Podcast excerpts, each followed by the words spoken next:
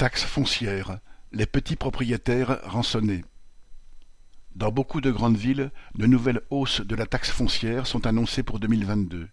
À Tours, la taxe va bondir de 15,4%, à Marseille de 14%, à Strasbourg de 12,6%, à Nantes de 11%, etc. Et ce mouvement de hausse n'est pas une nouveauté, mais est la continuation d'un mouvement de fond.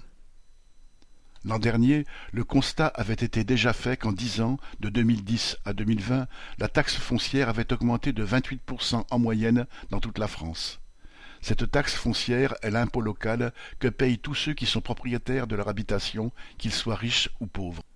Cet impôt n'est pas basé sur les ressources des habitants, mais sur un indice fixé sur des critères parfois très discutables qui peuvent aboutir à ce que de riches propriétés ou appartements anciens payent moins en proportion de leur taille qu'un simple appartement ou pavillon occupé par des familles ouvrières.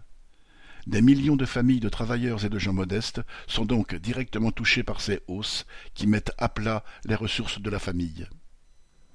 Pour justifier cet envol des augmentations, certains élus évoquent la suppression de la taxe d'habitation sur la résidence principale décidée par Macron et le fait que la compensation de l'État est insuffisante.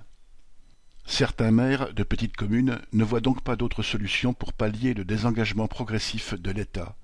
Mais, bien souvent, les maires des grandes métropoles se conduisent, comme le reste de l'appareil d'État, au service des plus riches, soucieux en priorité des intérêts du patronat, et bien souvent méprisants vis-à-vis des attentes et des besoins des milieux populaires les moins riches.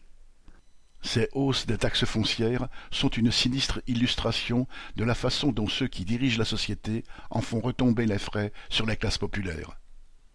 Paul Sorel